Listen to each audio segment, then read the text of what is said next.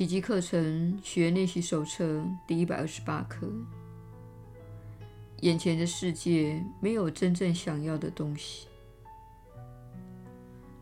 眼前的世界无法给你所需要的任何东西。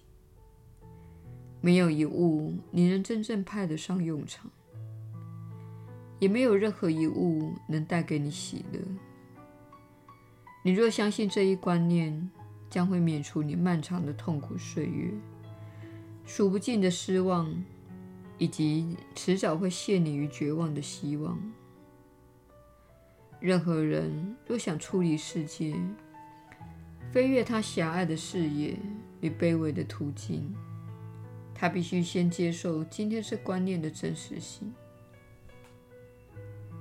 你在此所珍惜的每一样东西，都成了将你束缚于人间的桎梏，或是他对你的唯一用处。因为世界上任何的东西，只要你赋予它某种目的，它就会有某种作用，直到你能在它们身上看出其他的目的为止。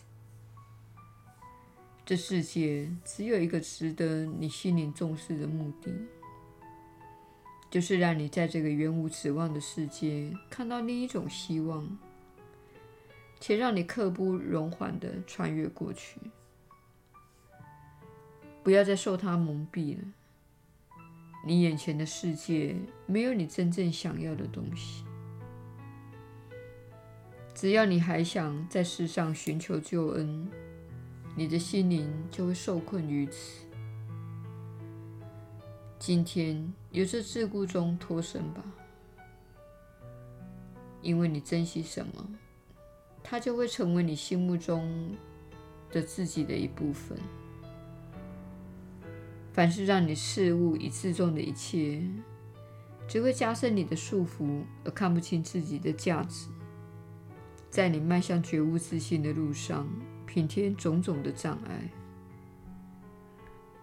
不要让任何与身体相关的念头延误了你的救恩。别再相信世界拥有你想要的东西，更别让这诱惑耽搁你的前程。这里没有值得你珍惜之物，这里没有任何东西值得你留恋片刻，值得你继续承受片刻之苦。片刻的彷徨及迷惑，本身毫无价值之物是不可能给你任何价值的。你无法在无价值之物中找到经久不变的价值。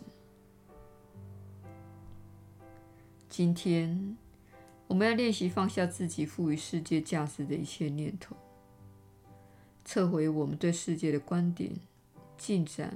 与梦想所赋予的任何目的，撤销它在我们心目中的任何目的，放掉我们以前对它的一切期盼。如此，我们等于解开了那阻碍我们由世界解脱的种种桎梏，超越了它所有微不足道的价值及目标。让自己静止片刻吧。看看你一旦解开心灵的桎梏，而任他回归自己的本来境界时，你究竟能超乎城外多远？他会感激你给他的片刻自由，他知道那才是他的归宿。你一解开他的翅膀，他就会振翅高飞，充满信心与喜悦地飞向他神圣的目的。让他安息于造物主内吧，在那里，他才能恢复清明的神智，回归自由与爱。今天，让心灵安息三次，每次十分钟。当你的眼睛再度睁开时，你就不会像以前那样重视眼前的一切了。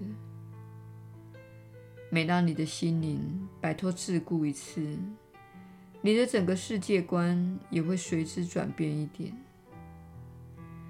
世界不是你心灵的归宿，你的心灵所在之处才是你的归宿。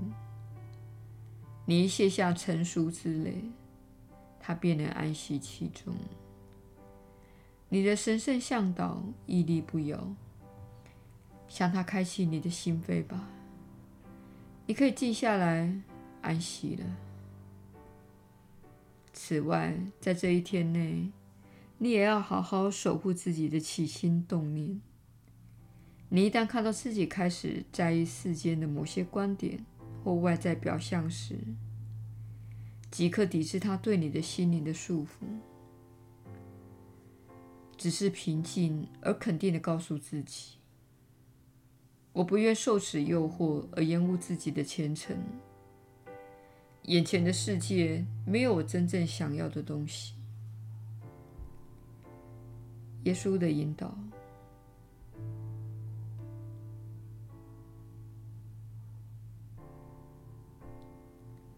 你确实是有福之人，我是你所知的耶稣。这一刻的观念看似很疯狂，不是吗？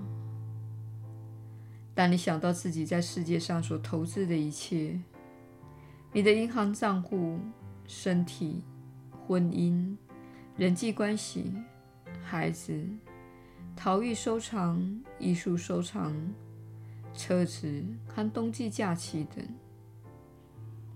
这些东西似乎都具有高度的价值。你会想：我不想放弃它们，我为什么要放弃这一切呢？这是你对救恩的本质所怀抱的错误信念。救恩来自于你专注在更高的振动频率，专注在爱与宽恕，或是不再试图在世上寻找平安。那是很愚蠢的事。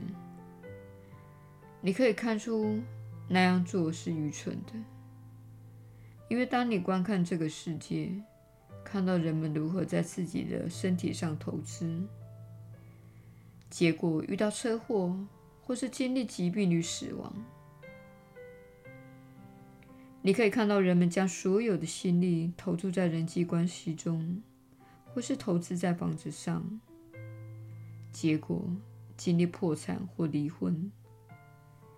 你看到人们全心全意地投入短暂而无法持久的事物，这正是导致他们产生巨大痛苦的原因。当你将信心置于上主，将信心放在这些课程的练习，当你开始宽恕并达到某种程度的内在平安，你就不需要外在那些东西来让自己快乐了。你会发现自己轻松的度过一天。你会发现自己为专最单纯的事感到快乐，例如在自己的院子里种一些花朵，或是与朋友交谈。你开始看到自己不再始终陷于混乱及困扰之中。也不再经常烦恼。事实上，你会一天一天越来越享受自己的人生。只要做自己的宽恕练习，并依照课文的建议进行即可。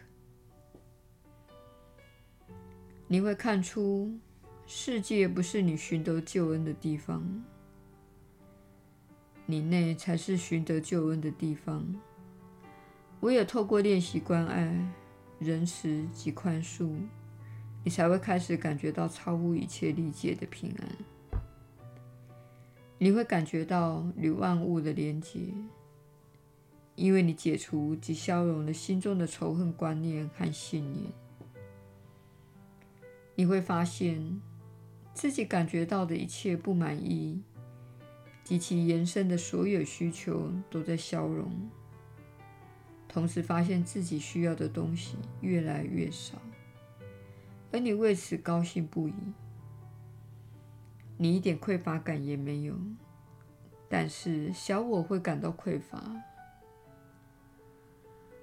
我们希望你确实了解到，在经历扬升的这个过程时，你会感觉到自己越来越不受制于世界。你可以看着政客的喧嚣及恶言相向而看出其本质。数百年来，政客之间一直是恶言相向的，你何必要为此烦恼？为何要让它影响自己的情绪呢？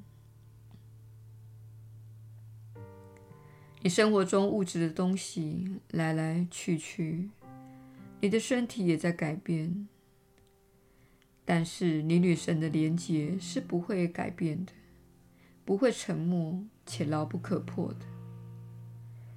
你必须接受这个事实，而且必须专注在这个连接，如此你才能够感觉到它真正的价值。我是你所知的耶稣，我们明天再会。